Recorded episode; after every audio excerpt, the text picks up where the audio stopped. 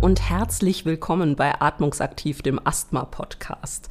Ich bin Katharina und ich bin mal wieder für Atmungsaktiv unterwegs. Und heute wurde ich nach Göttingen eingeladen. Und zwar von jemandem, der mir eine Geschichte zu erzählen hat. Seine Geschichte. Und zwar ist die verknüpft mit Asthma und dem Leben mit Asthma. Hallo Frederik, magst du dich mal kurz unseren Zuhörerinnen und Zuhörern vorstellen? Ja, ich bin Frederik, 30 Jahre alt, äh, komme ursprünglich aus Hamburg und derzeit studiere ich Sozialwissenschaften in Göttingen.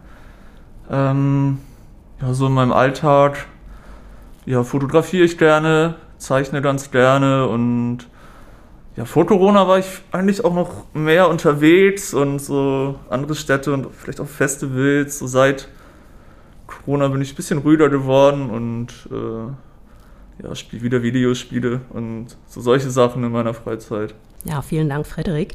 Ja, wir haben unseren Podcast ja in verschiedene Kategorien eingeteilt. Je nachdem, worum es in der einzelnen Folge gerade geht. Und diese Folge dreht sich um Me, Myself und Asthma. Dabei erzählen Patientinnen und Patienten ihre persönliche Geschichte im Umgang mit Asthma. Und dabei sind ganz viele unterschiedliche Aspekte wichtig, wie zum Beispiel der Besuch in der Arztpraxis, auch der Umgang mit Asthma in der Schule oder im Beruf, aber auch sportliche Aktivitäten. Welche Themen einen beschäftigen, das hängt auch von der individuellen Situation der Betroffenen ab. Was von all dem für Frederik eine besondere Rolle spielt und wie sich sein heutiger Umgang im Alltag mit Asthma entwickelt hat, das erfahren wir in der heutigen Podcast-Folge. Frederik, seit wann hast du denn Asthma und wie hast du überhaupt die Diagnose bekommen? Die Diagnose habe ich schon in meiner Kindheit bekommen, ähm, mit so zwei Jahren und so ganz genau Erinnerungen habe ich nicht daran, aber ich, ja, so gesehen ist es schon mein ganzes Leben irgendwie ein Teil von mir. Ja, ist klar, mit zwei Jahren, da ist die Erinnerung natürlich nicht so stark daran, wie die Diagnose, wie es zur Diagnose kam. Aber ja, wenn man so jung schon die Diagnose bekommen hat, dann hängen da ja auch noch andere Personen mit, äh, mit drin. Wie sind denn deine Eltern mit der Diagnose damals umgegangen? Weißt du da was drüber? Äh, wie das so direkt war, das, also als ich sie direkt bekommen habe, das weiß ich äh, tatsächlich nicht. Aber ähm, ich glaube, also, dass meine, eine meiner ersten Erinnerungen ist so dieses Inhaliergerät, ähm, an dem ich irgendwie saß und ähm, ja, dass meine Eltern mir dann irgendwann erklärt haben, dass ich Asthma habe. Haben deine Eltern dann weiter in deiner Kindheit ähm, ja noch weiteres getan, um ja dir den Umgang mit dem Asthma zu ja zu erleichtern? Kannst du dich da an was erinnern? Also ich glaube schon, dass als ich dann so sechs, sieben Jahre ein bisschen älter war, dass äh, meine Eltern mich im Sportverein angemeldet haben, was wo auch wahrscheinlich mein Asthma eine, eine Rolle gespielt hat, weil das äh, dann zu Prognose oder zu Besserung halt beiträgt. Und genau, äh, ich habe ein paar Sportarten ausprobiert und bin dann bei Leichtathletik geblieben. Ähm, war, glaube ich, auch eher ein Zufall, aber ganz gut für, ja, für meinen Sport heute. Für deinen Sport heute? Was, was machst du heute an Sport? Seit ein paar Jahren laufe ich, also habe ich wieder angefangen mit dem Joggen, so und jetzt kann ich Ausdauer laufen und merke, dass es sehr gut ist für mein Asthma. Besser als so Kraftsport oder andere Sachen zum Beispiel. Das heißt, du hast früh einen aktiven sportlichen Umgang ähm, gewonnen und äh, ja und den auch beibehalten, ja. Ja, ich hatte ich hatte ein paar Jahre, da war ich sehr sportfaul. Ähm, das ist so mein Anfangs 20 da so vielleicht dann ja, aber äh, ich denke, da ist viel aus der Kindheit irgendwie noch mit drin, was ich äh, ja, was ich irgendwie wichtig finde und irgendwie bringt es mir auch viel, Sport zu treiben, so für den Alltag und mittlerweile kann ich eigentlich nicht mehr ohne. Wenn wir nochmal zurück in die Kindheit und auch in die Jugend gehen, an das, was du dich, an was du dich eben erinnern kannst aus der Zeit, wie bist du da mit, der, mit dem Asthma umgegangen? Was kannst du uns da erzählen? Ich glaube, für mich war es also erstmal musste ich ja irgendwie realisieren, was das eigentlich äh, bedeutet. So als Kind weiß man nicht direkt, was Asthma oder chronisch krank ist. Und ich glaube, ich habe mich einfach von meinen Freunden ein bisschen unterschieden, dass keiner von denen dieses Inhaliergerät irgendwie dreimal am Tag benutzen musste. Ähm, ja, das war, das war so mein, das ist mir so bewusst geworden, dass ich irgendwas anderes habe. Genau, okay. Du hast ähm, also gemerkt, da sind Unterschiede auch untereinander mit deinen Freundinnen und Freunden sind da Unterschiede. Ähm, war das ein bestimmtes Gefühl, was du damit verbunden hast, dass es da solche Unterschiede gibt? Ich glaube, ich habe mich immer ein bisschen unwohl dabei gefühlt oder auch andere wollten dann auch mein Inhaliergerät benutzen und ich dachte, ja, ist ja nichts für euch so oder als ich dann mein erstes Asthma-Spray, dieses Notfallspray hatte, das ich dann zum Sport mitnehmen musste, wo mir dann gesagt wurde, nimm das, wenn du keine Luft kriegst und im Grunde konnte ich das damals gar nicht so genau einordnen, weil es für mich ja normal war, weniger Luft zu kriegen oder wieder so ein bisschen zu pfeifen. Wir machen mal einen Sprung von der Kindheit und der Jugend ins, ins Jetzt und ins Heute. Wie sieht es denn heute für dich aus mit Asthma-Beschwerden? Welche sind es denn, die dich am stärksten heute so belasten? Da fällt mir auf jeden Fall so die Kombination aus, aus Stress und, und äh, meinem Asthma ein oder, oder so psychischer, seelischer Belastung ist für mich persönlich das Schlimmste seit meiner Studentenzeit. Ein, eigentlich auch schon seit meinem Abitur. Ähm, ja, das, ja, in dieser Kombination aus Atemnot und Panik, ich, äh, das, das ist sehr belastend und fällt mir auch manchmal schwer, damit umzugehen. Ansonsten, ja, dieses, diese Atemnot manchmal und das Gefühl halt im Alltag nicht jeden Tag irgendwie auf eine 100% Leistung zu kommen, sondern manchmal auch nur weniger, was, oder vielleicht auch macht, schafft man mal eine Woche nicht so viel und das sind so Herausforderungen, die mich dann auch irgendwie belasten. Also es äh, hängt viel zusammen in meinem Alltag, ähm, was mein Asthma irgendwie dann betreffen kann und was wiederum meinen Alltag schwerer macht. Äh, ein Beispiel sind auch zum Beispiel Erkältungen, ähm, sind wahrscheinlich für jeden Menschen nervig, aber ich habe immer das Gefühl, dass ich da deutlich länger irgendwie drunter leide als, als so mein Umfeld, die irgendwie vielleicht gerade denselben Erreger hatten. Ähm, da bin ich drei Wochen danach immer noch am, am Husten, während andere das in ein paar Tagen irgendwie durchkriegen. Das erhöht dann auch wieder den Stress. Das erhöht dann auch wieder den Stress, ja. Ja, jetzt hast du schon viel in Verbindung gebracht, ne? Also Asthma und eben auch die Psyche, wenn du sagst Stress, Stresssituationen, Prüfungssituationen, Abi, Studium und all das. Ähm, auch Panik, wie du es gesagt hast. Ähm, ja, wie hast du denn für dich festgestellt, dass das einfach eine wichtige Rolle spielt, eben Psyche und Asthma? Bist du da auch, ähm, hast du dich da auch herangetastet, diese Verbindung zu erkennen? Ja, ich glaube, das Herantasten war mm, schon sehr, sehr ein starkes Herantasten. Also ich bin, ich habe einfach irgendwann eine Depression diagnostiziert bekommen, als ich schon lange eigentlich bei Lungenärzten mich testen lassen habe und überall mir gesagt wurde, dass mein Asthma eigentlich okay eingestellt ist, aber ich habe mich nicht so gefühlt. Also ich konnte nicht atmen, ich hatte öfter Angst zu ersticken und äh, solche unschönen Dinge.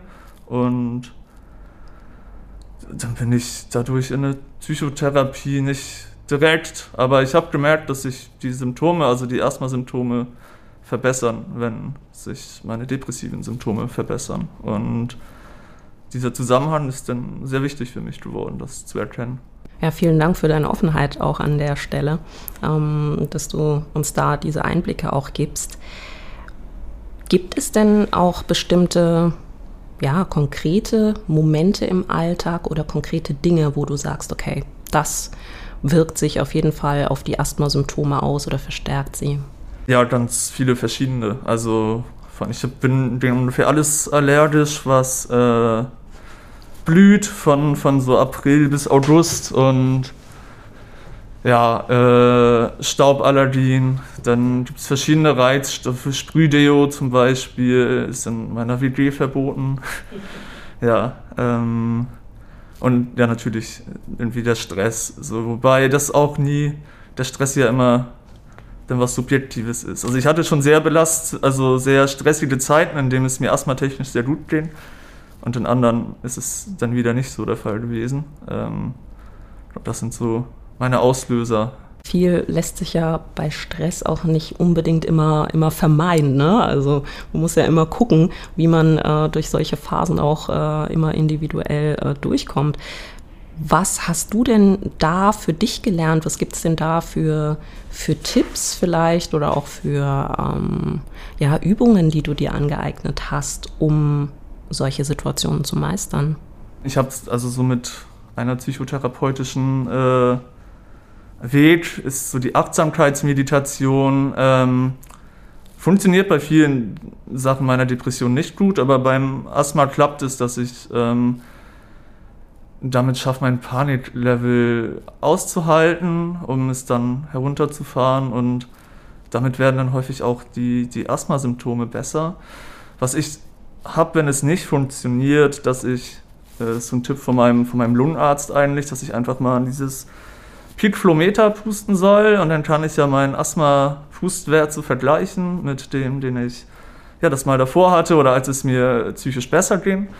Und ja, häufig ist der eigentlich identisch mit, mit dem davor. Es fühlt sich bloß nicht so an, aber das gibt mir eine gewisse ja, Beruhigung, dass es alles okay ist und ich heute Nacht auch nicht ersticken werde. Du hast jetzt schon ein bestimmtes Gerät erwähnt, ein, ein Peak Flow Meter. Magst du unseren Zuhörerinnen und Zuhörern kurz beschreiben, was das ist für ein Gerät und wie das aussieht? Und was das macht? Ich glaube, ich habe das seit mm, schon meiner Kindheit äh, mal von meinem Lungenarzt mitbekommen und dann auch immer mal wieder. Und das ist so ein längliches Ding aus Plastik. Man kann reinpusten. Es ist eine Skala äh, drauf mit, mit Werten. Jeder Patient hat dann seinen individuellen roten, gelben, grünen Bereich, ab dem man verschiedene andere Meditationen macht oder sich einen Arzttermin macht und so weiter. Und ja, da pustet man rein und äh, kann den Wert dann vergleichen mit seinen vorherigen Werten und ja, wie genau das funktioniert, kann ein bisschen auch der Lungenarzt ganz gut erklären. Gutes Stichwort, der Lungenfacharzt, die Lungenfachärztin. Was spielt denn die Arztpraxis für, für deinen Umgang mit Asper für eine Rolle? Gehst du regelmäßig zu einer Ärztin, zu dem Arzt oder äh, gehst du konkret zu einer Lungenfachärztin oder zu einem Lungenfacharzt? Also ja, meine Medikamente kriege ich vom, vom Hausarzt einfach, aber ähm, ich lasse so jedes halbe Jahr habe ich diesen Routinetermin bei meinem Lungenfacharzt.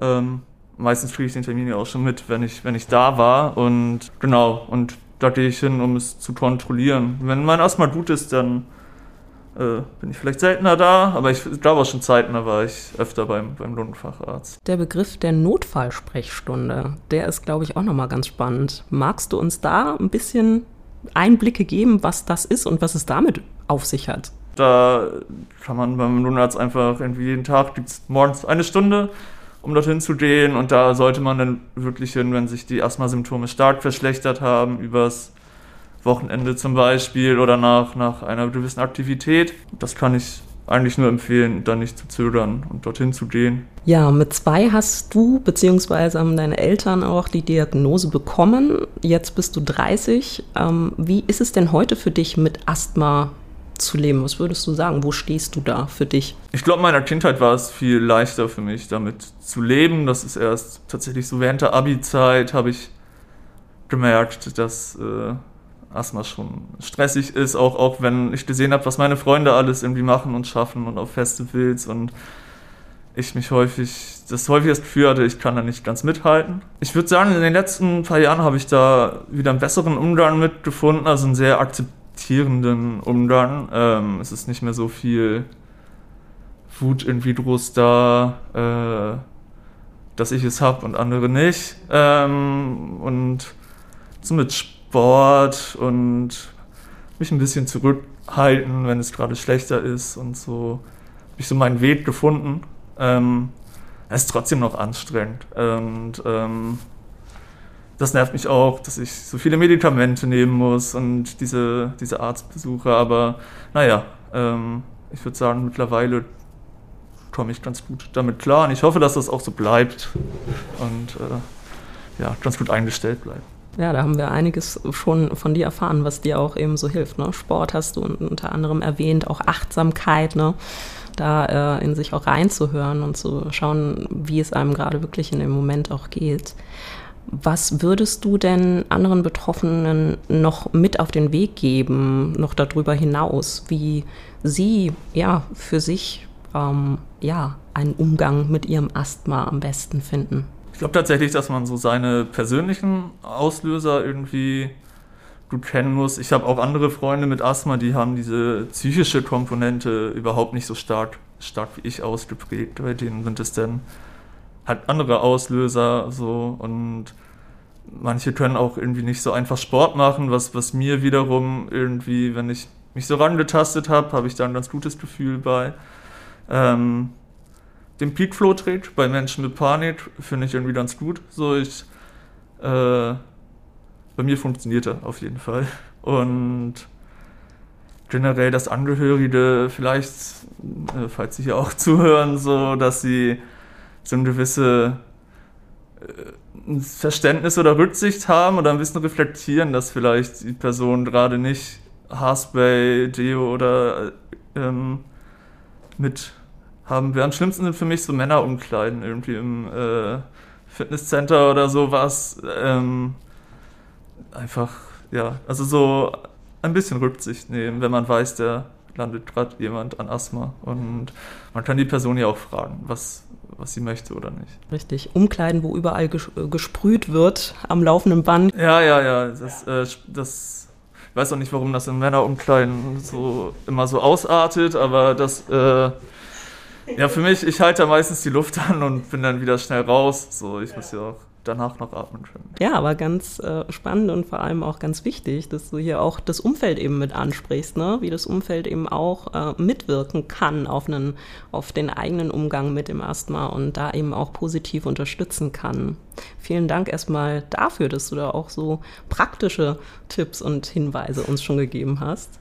Und ja, wir haben jetzt ähm, einiges an Faktoren gehört, auch einige Stressfaktoren, die ähm, dein Asthma eben im Alltag beeinflussen. Und zum Schluss sind bei Atmungsaktiv eben auch die Wohlfühlfaktoren besonders wichtig, die Wohl Wohlfühlfaktoren im Alltag. Schauen wir mal uns an, wenn es dir mal aufgrund deines Asthmas nicht so gut geht und ja, du für dein Wohlbefinden Unterstützung brauchst. Was machst denn du da konkret? Das hat sich in den letzten Jahren auch ein bisschen geändert. Früher hätte ich mich wahrscheinlich abgelenkt, wäre wär rausgegangen und es wäre, glaube ich, gar nicht das Beste für mein Asthma gewesen. So heute, mittlerweile würde ich sagen, ähm, reicht mir da irgendwie ein ruhiger Abend mit Tee, vielleicht ähm, meiner Freundin irgendwas auf der Couch sehen und ja, sich keinen Stress machen, irgendwas zu verpassen oder äh, zu können. So genau. Das ist einfach ein, ein so ein bisschen ruhiger werden und ähm, ja, sich vor allem nicht selbst die Schuld geben für irgendwas, was man jetzt gerade wieder nicht machen kann. Deshalb. Ja, das ist, glaube ich, auch ein ganz, ganz wichtiger Punkt, ja. ähm, eben zu sagen, okay, ich, ich habe nicht Schuld, sondern ähm, ja, ich kann es auch bis zu einem gewissen Punkt beeinflussen, eben auch durch, äh, durch bestimmte Wohlfühlfaktoren und äh, das ist es, was ich eben gerade tun kann. Ja. ja, es klingt auf jeden Fall nach einem absoluten Wohlfühlfaktor. Entspannte Momente auf der Couch genießen. Ja, vielen lieben Dank dafür, auch für diesen letzten Tipp und diesen letzten Einblick und natürlich auch für deine ganz persönliche Geschichte und für deine Offenheit ähm, und dass du all das mit unseren Zuhörerinnen und Zuhörern geteilt hast. Dankeschön, Frederik. Mit Fragen oder Feedback zu dieser Folge und unserem Podcast meldet ihr euch gerne per Mail bei uns. Die Adresse, die findet ihr in der Beschreibung. Weitere spannende Inhalte rund um Asthma findet ihr auch auf asthma-aktivisten.de. Ja, das war's auch schon mit unserer heutigen Folge. Ich freue mich, dass ihr mit dabei wart und ich freue mich natürlich auch schon auf eine neue Folge Atmungsaktiv, der Asthma-Podcast mit euch. Bis dahin.